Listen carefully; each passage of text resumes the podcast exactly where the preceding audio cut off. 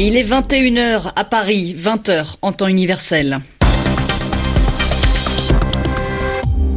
Jeanne Bartoli. Et bonsoir à tous, bienvenue dans votre journal en français facile. Bonsoir Sylvie. Bonsoir Jeanne, bonsoir à tous. Dans l'actualité de ce dimanche, les forces turques avancent à Al-Bab en Syrie face aux combattants du groupe État islamique. Le président turc Recep Tayyip Erdogan affirme que les djihadistes ont commencé à quitter la localité. Aux États-Unis, Donald Trump défend les opérations d'expulsion d'immigrants illégaux qui ont eu lieu ces derniers jours. Le président américain parle de clandestins criminels portant plusieurs personnes expulsées n'ont jamais été condamnées. François Fillon, recadré par le syndicat national des journalistes, l'organisation demande aux candidats de la droite à la présidentielle de cesser ces multiples attaques contre les médias. Et puis c'est une légende du jazz qui nous quitte. Le chanteur américain Al Jarreau est mort aujourd'hui. Le journal. Le journal. En français facile. C'était une de ses promesses de campagne. Donald Trump a défendu aujourd'hui les opérations d'expulsion de clandestins de sans-papiers aux États-Unis. Des opérations en forte augmentation la semaine dernière. Le président américain évoque des membres de gangs et des trafiquants de drogue qui doivent être expulsés. Mais certaines personnes renvoyées dans leur pays n'avaient en réalité jamais eu affaire avec la justice et les élus démocrates demandent des explications. À Washington, Anne-Marie Capomaccio. Des centaines de sans-papiers ont été expulsés des États-Unis la semaine dernière Contrairement aux reconduites à la frontière des deux mandats Obama, des personnes n'ayant jamais eu de problème avec la police ou la justice sont renvoyées dans leur pays d'origine. Cela provoque une levée de boucliers chez les élus démocrates et les associations d'aide aux migrants qui demandent un décompte précis de ces expulsions.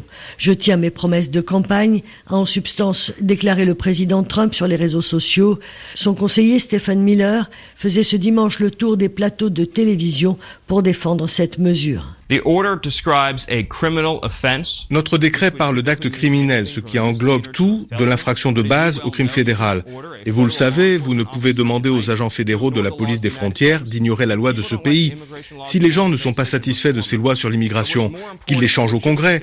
Mais on ne parle pas assez des vies américaines sauvées par la mise en application de ces mesures fortes. Les expulsions s'accélèrent au point que les ambassades à Washington ont reçu une lettre de l'administration Trump expliquant que tous leurs ressortissants et même les détenteurs d'un titre court de séjour ou d'une carte verte seront expulsés s'ils transgressent la loi. Anne-Marie Capomaccio, Washington, RFI. Le conseiller de Donald Trump, Stéphane Miller, nous venons d'en parler. Il a critiqué aujourd'hui la justice après la prolongation de la suspension du décret anti-immigration de Donald Trump. Sur la chaîne Fox News, il a dénoncé un abus de pouvoir judiciaire. En Syrie, les forces turques continuent de progresser dans la ville d'Al-Bab. Le président turc annonce que ses troupes ont atteint, sont arrivés dans le centre-ville. Une progression rapide avec certains groupes rebelles. Objectif, libérer la ville du groupe État islamique. Al-Bab, c'est la dernière grande localité contrôlée par les djihadistes dans la province d'Alep. Pour le président turc Recep Tayyip Erdogan, les membres du groupe État islamique auraient déjà commencé leur retrait. Et en parallèle de cette offensive turque, d'autres groupes rebelles participent également au Le général Assad Nassif est le chef de la brigade des Omeyyades. Il fait un point sur la situation de ces hommes sur le terrain. Nous avons pu rentrer dans la ville d'Al-Bab. Actuellement, nous sommes en train de ratisser la ville et de la libérer complètement de tous les éléments de Daesh. Nous avons une maîtrise complète de la situation. Maintenant, il y a encore des combats entre nous et Daesh autour de la ville de Biza, à l'est de la ville d'Al-Bab. Nous avons également bloqué l'armée du régime syrien qui essaie d'avancer vers la ville. Nous les avons bloqués dans la localité de Tadef pour les empêcher d'entrer à El-Beb, que nous contrôlons totalement. Cette ville a une grande importance stratégique et c'est la raison pour laquelle nous voulons garder la main. El-Beb est la porte de Manjib pour arriver à la ville de Raqqa ensuite. Le général rebelle Assad Nassif, joint par notre consoeur de Monte-Carlo, Doualiya, Samira ou Nabi. L'actualité en France, François Fillon n'a donc pas euh, souhaité faire de commentaires. Euh, selon les informations du journal du dimanche, le parquet national financier qui enquête sur les soupçons d'emploi fictif de plusieurs membres de sa famille serait sur le point de rendre sa décision. L'hebdomadaire parle même d'une décision dans la semaine. Le parquet national financier a répondu au journal. La décision n'a pas encore été prise et aucun calendrier n'a été fixé.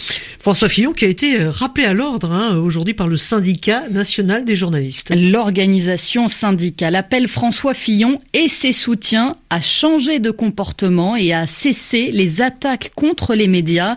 Le candidat de la droite à la présidence présidentielle s'en est pris à plusieurs reprises aux médias, les accusant d'avoir tenté, je cite, de l'assassiner politiquement. En Allemagne, les parlementaires et les représentants des régions ont élu aujourd'hui le nouveau président. Et c'est l'ancien ministre des Affaires étrangères, Frank-Walter Steinmeier, qui a été élu. Un poste euh, protocolaire de représentation. Euh, François Hollande a chaleureusement félicité le nouveau président. Il a parlé d'un partenaire précieux convaincu de l'importance d'une Union européenne forte.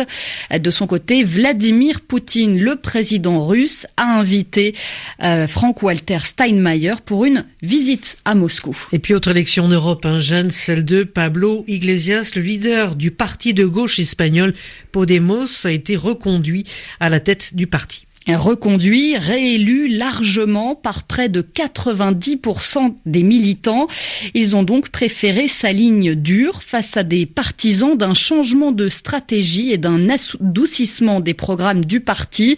Après son échec aux dernières élections, Pablo Iglesias a tenté de raviver la flamme dans son discours. Écoutez-le.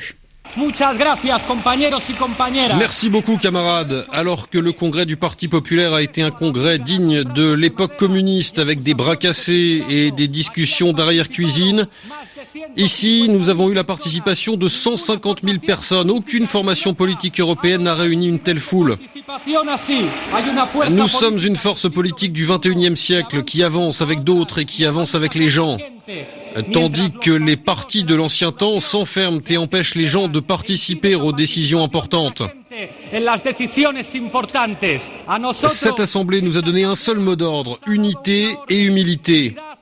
Le leader de Podemos, Pablo Iglesias, 21h07 ici à Paris.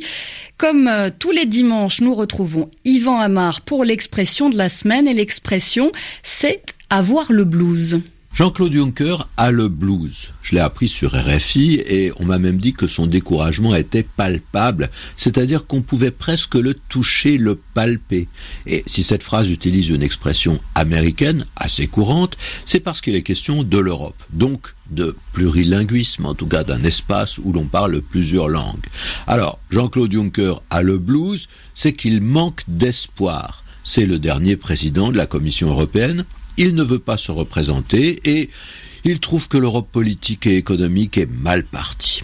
Il est pessimiste, presque défaitiste, il a le blues, une expression qu'on traduit volontiers par euh, il a le cafard, il est déprimé. Et cette formule, elle nous vient de l'anglais, bien sûr de l'anglais des États-Unis, elle est passée dans un français familier depuis une vingtaine d'années, elle vient d'une expression anglaise The Blue Devils, les diables bleus avoir les diables bleus, c'était en effet ce qui correspondait à broyer du noir, voir tout en noir, comme on dit en français.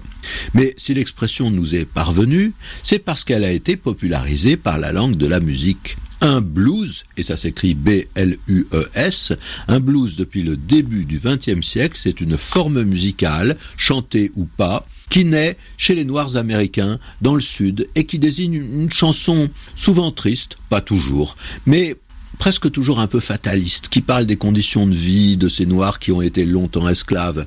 Travail dur, manque d'argent, chagrin d'amour, pas d'espoir, quoi. Mais une musique qui permet d'oublier combien la vie est difficile. Alors, le blues est né, c'est l'un des styles qui aura le plus d'influence sur toute l'évolution musicale du siècle, et elle a donné naissance à cette expression qu'on utilise même en français, et même à propos de Jean-Claude Juncker euh, qui a le blues. 21h10 ici à Paris, c'est la fin de votre journal en français facile. Excellente soirée à tous.